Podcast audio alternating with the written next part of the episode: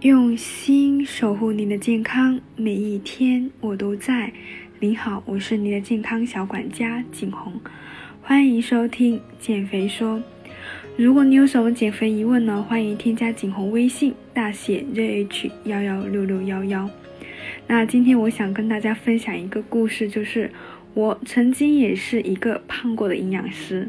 看到这个标题呢，相信有很多的粉丝就要开始呃。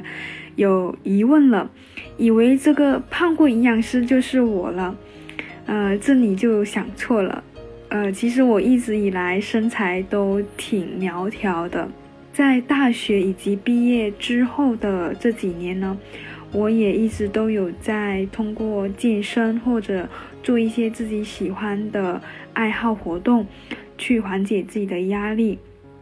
那曾经也是拥有马甲线的。身高呢，也是在一米六二左右，不算特别高，也不算特别矮。那体重呢，大概会维持在九十到九十五之间。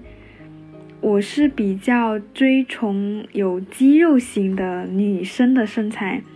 其实今天想要跟大家分享的是，呃，最近有一个著名的营养期刊《美国临床营养杂志》上刊登了一篇研究肥胖的营养专家的自己描述自己的经历。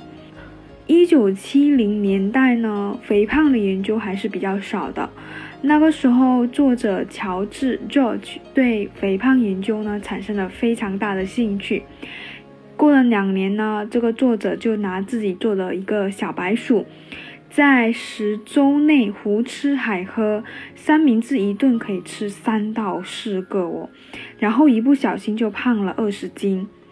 作者就说：“我都没有衣服可以穿了，这么胖了。”他就开始减重，在六周之后呢，体重就恢复到了原来的七十五公斤。他非常自豪地说：“保持这个体重呢。”不会花费太多的精力。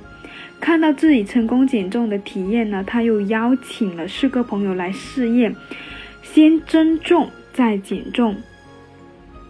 本次的体验呢，作者他就将它写成了一篇期刊，揭示了自我毅力减重的可能性，特别是转。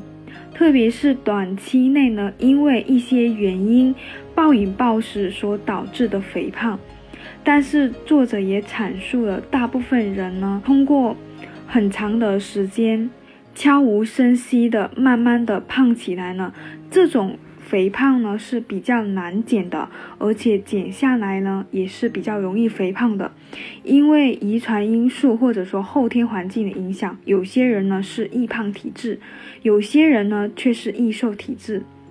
对于一些过度的大吃大喝型所引起的肥胖呢，不能够。太过依赖于说别人的建议，就是管住嘴、迈开腿就能达到减重的效果。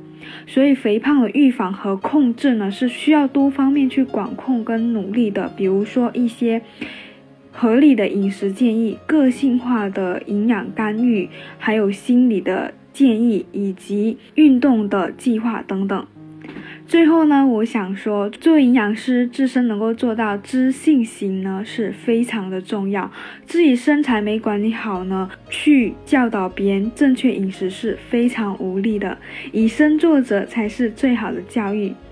那我希望呢，大家平时，特别是最近自己在家里没有出门的话，一定要定期的监测自己的体重，防微杜渐，防止肚子。日渐的变大哦，肥胖预防比治疗更有效。好了，今天我内容就分享到这里，祝大家身体健康，